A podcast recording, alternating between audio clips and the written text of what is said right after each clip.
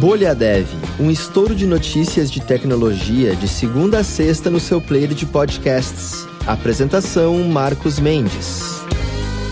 Olá, bem-vindos e bem-vindas à Bolha Dev dessa sexta-feira, finalmente dia 21 de abril, aniversário de 26 anos do lançamento do Winamp, que foi o primeiro reprodutor de arquivos MP3 que foi bem popular para PCs. O pessoal que usa PCs há mais tempo vai lembrar daquela entradinha Winamp, it really whips the llamas ass. Aí fazia um barulho de. que era pra ser de lhamas, mas era uma coisa meio de bode, fazia um bé, né? E o Winamp, gostou da imitação de bode? E o Winamp, ele foi. A empresa que era no Soft foi comprada depois de uns dois anos pela AOL ou pela OL, coisa de 80 milhões de dólares. Foi trocando de mão, passando de mão, mas ele existe até hoje, é claro que bem diferente daquela época do player pequenininho com os skins, etc mas existe até hoje. Se você for em winamp.com, você vai encontrar e dá para você instalar em Android, tem versão de Linux, de Mac também, de Windows, claro, cada um aí com uma certa diferença da última vez que foi lançado. De qualquer forma, tá aí 26 anos do lançamento do Winamp e do começo da popularização aí de verdade né, do mercado de MP3. Bom, uma primeira notícia bem bacana aqui do Brasil é que a Epic Games adquiriu o estúdio de jogos brasileiro Aquiles, que criou as franquias Wonderbox e também a Horizon Chase, que fez bastante sucesso aí depois do lançamento. Ela foi fundada lá em 2007, é baseada em Porto Alegre e vai passar a se chamar Epic Games Brasil.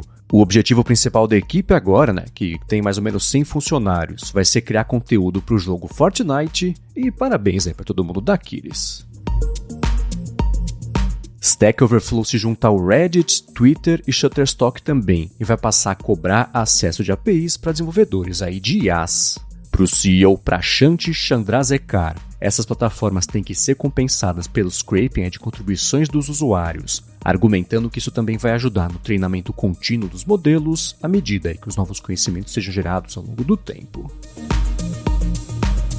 Analista estima em 700 mil dólares por dia o custo para rodar servidores aí do Chat GPT. Esse valor, que é bem secreto, né, foi baseado no GPT-3 e deve ser ainda maior com o GPT-4 e a cada semana o custo operacional para executar o sistema seria maior do que o valor investido no treinamento do modelo. Maior fabricante de baterias do mundo anuncia grande avanço em densidade de energia com 500 watt-hora por quilograma. A tecnologia CATL, ou CATL, CATL, né? cada um vai falar de um jeito, viabiliza veículos elétricos marítimos, terrestres também, e até mesmo aéreos totalmente eletrificados. Para efeito de comparação, a bateria tem quase o dobro da capacidade das recém-lançadas células 4680 da Tesla, que é considerada já muito alta. Esse componente vai entrar em produção em massa ainda nesse ano e para saber mais não só sobre ele, mas sobre tudo aqui que eu comentei ao longo do episódio, você encontra links na descrição.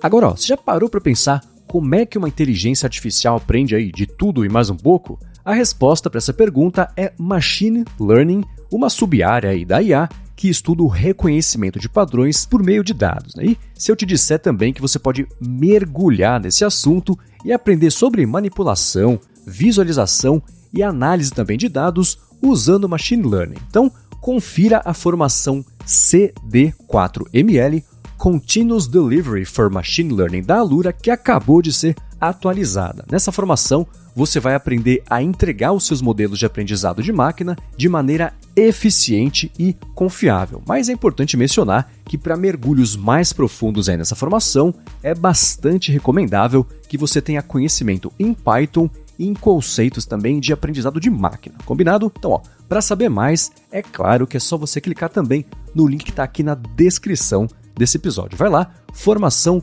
Continuous Delivery for Machine Learning da Alura e mergulha nesse tema que é claro que está bastante quente no mercado no momento.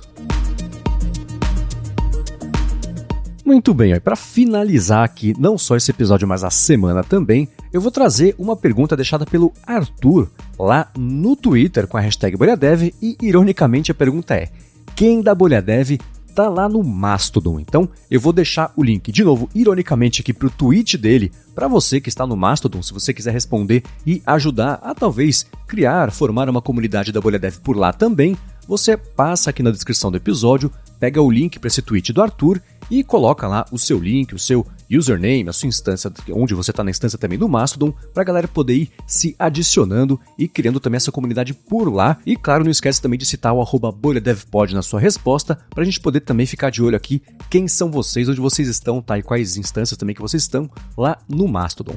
Como sempre, muito obrigado a todo mundo que deixa reviews e avaliações também lá do Bolha Dev nas plataformas de podcasts. Então, o John Albert, o Adelino também, pessoal como o DF Amorim, o Careca999 que deixou por lá também, meu amigo Dante Gessuli deixou avaliação também, Gelipe Cunha, Mina Serra, muito obrigado a todos vocês e todas vocês que deixaram e seguem deixando avaliações. E claro, quem recomenda também o Bolha Dev para que mais gente ainda possa se informar que todo dia de segunda a sexta à tarde, comecinho aqui sem falhar, sobre tecnologia, sobre inovação e sobre desenvolvimento. Lembrando que se você quiser falar direto com a Alura, é só procurar por arroba Alura Online lá no Instagram e também no Twitter. Eu tô lá no Mastodon e também no Instagram como arroba MVCMendes um excelente complemento aí de feriado para quem está de folga hoje, um bom fim de semana para todo mundo que não vai trabalhar ou que vai trabalhar também no fim de semana e bom fim de semana para todo mundo e o Bolha Dev, é claro, tá de volta na segunda-feira.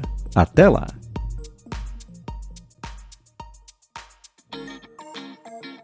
Você ouviu o Bolha Dev, oferecimento alura.com.br e Felipe Deschamps Newsletter. Inscreva-se em felipedeschamps.com.br barra newsletter. Edição Rede Gigahertz de Podcasts.